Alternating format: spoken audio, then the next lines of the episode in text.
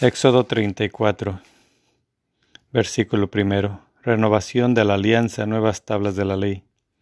Yahvé dijo a Moisés, Tállate dos tablas de piedra como las primeras, sube donde mí, al monte, y yo escribiré en ellas las palabras que había en las primeras tablas que rompiste.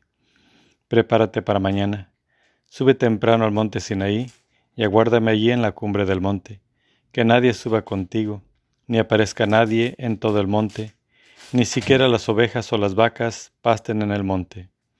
Moisés labró dos tablas de piedra como las primeras, se levantó temprano y subió al monte, al monte Sinaí como le había mandado Yahvé, llevando en sus manos las dos tablas de piedra. Yahvé descendió una nube y se detuvo allí junto a él. Versículo sexto. Aparición de Dios. Moisés invocó el nombre de Yahvé.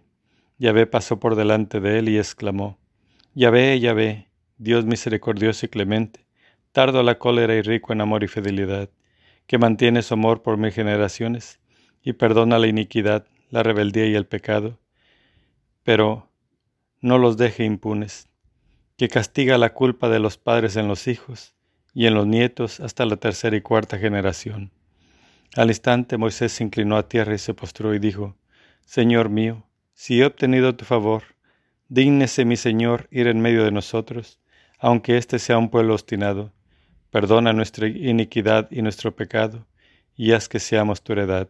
Palabra de Dios. Te alabamos, Señor.